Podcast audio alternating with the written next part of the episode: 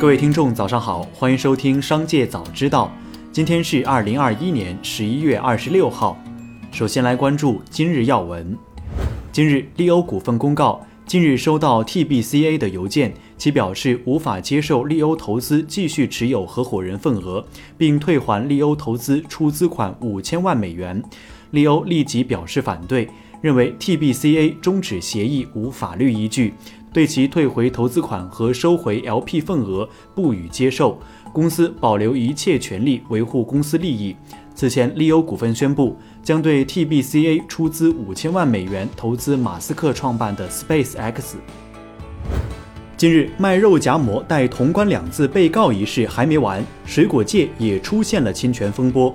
十一月二十一号，河南洛阳上百家水果商户因卖香梨用库尔勒被库尔勒香梨协会起诉。水果销售商说，二十二块钱一箱的香梨罚了他六千块钱。卖了三十多年水果，没听说过水果也侵权。不光库尔勒香梨、阿克苏苹果、小蜜瓜都被起诉侵权，水果商户们表示很迷茫，不知道哪个侵权，哪个不侵权，都不敢进货了。再来关注企业动态。近日有消息称，新东方开始在美国开设中文课程。知情人士透露，这是新东方旗下子公司转型的探索，开设的是线上课程，提供中文、中华文化学习课程，提升其中文听说读写译能力。对此，新东方回应，确有向海外华人教中文的线上课程，主要面向海外华裔青少年。十一月二十五号，有网传聊天图片显示，有网友称。网信办拉了个腾讯云大客户列表，正在挨个打电话核查。除此之外，还有网友表示，传言称鹅厂数据库已泄露，部分国企事业单位已经开始从微信撤退。对此，腾讯辟谣称，腾讯云数据库泄露系谣言。十一月二十五号，生态环境部发布通报。美丽纸业就腾格里沙漠污染生态环境损害赔偿数额约两亿元。二零零三年八月至二零零七年六月，美丽纸业违法倾倒黑色粘稠状废物，造成腾格里沙漠内蒙古宁夏交界区域十四个地块土壤、地下水和植被受损。十一月二十三号，拉夏贝尔发布公告称，公司被债权人申请破产清算。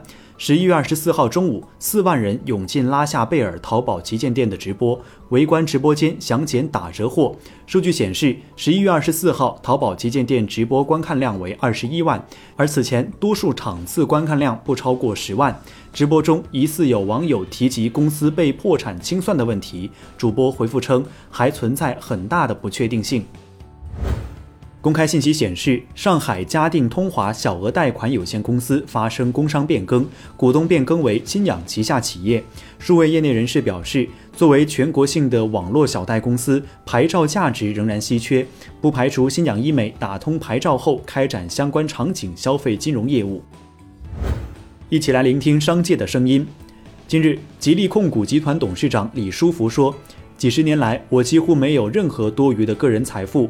我在上市公司的工资是三万元一个月，根据香港的奖励制度，一年多发一个月工资，所以我一年的工资是三十九万元。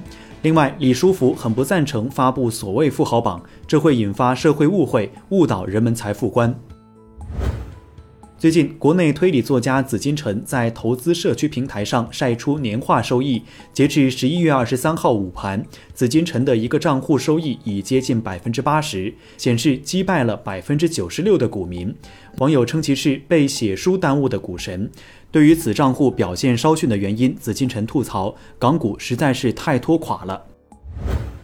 李国庆谈及董明珠培养二十二岁女助理时表示，这种炒作是格力为进入直播带货业孵化网红。果然，近日一个名为“明珠雨桐精选”的抖音账号悄然注册，孟雨桐在该账号发布的视频中表示，将在此分享格力的产品。近日，中国裁判文书网公布的民事判决书显示，根据法院二审判决，玉葵工作室向元淳工作室讨回旗下艺人林志玲出演《极限挑战》两期的演出费四百万。对此，有网友表示：“明星晚两天录个综艺赚四百万，打工人得干几十年。”再来关注产业新闻。美东时间十一月二十四号，美国商务部宣布将十二个中国企业及个体列入实体清单，对其进行出口管控。这十二家中国实体中有五家均涉及芯片业务。对此，商务部新闻发言人束玉婷表示，美方泛化国家安全概念，随意出台制裁措施，严重缺乏事实依据，程序非常不透明。中方表示强烈抗议，将向美方进行严正交涉。十一月二十四号，银保监会通知，近期发生的存单质押票据业务、个人信息安全等风险事件，社会影响恶劣，损害了银行业的整体声誉，暴露了相关银行风险合规意识淡薄、业务潜在风险评估不足、核心管理制度与控制措施缺失、内部员工道德风险突出等问题，要加快弥补管理缺陷和漏洞，从根本上扭转重效益轻合规、内控要求为业务发展让路的局面。十一月二十五号，为贯彻落实国家大数据战略，加快培育数据要素市场，促进数据流通交易，助力城市数字化转型。十一月二十五号，上海数据交易所揭牌成立仪式在沪举行，并达成了部分首单交易。三星集团继承人已质押价值超过一百三十亿美元的股票，这是全球最大的抵押承诺之一。这主要是为了争取时间支付巨额遗产税。二零二零年，三星会长李健熙去世，他的继承人曾表示，将在五年内分六个批次支付遗产税。以上就是本期《商界早知道》全部内容，感谢收听，下次再见。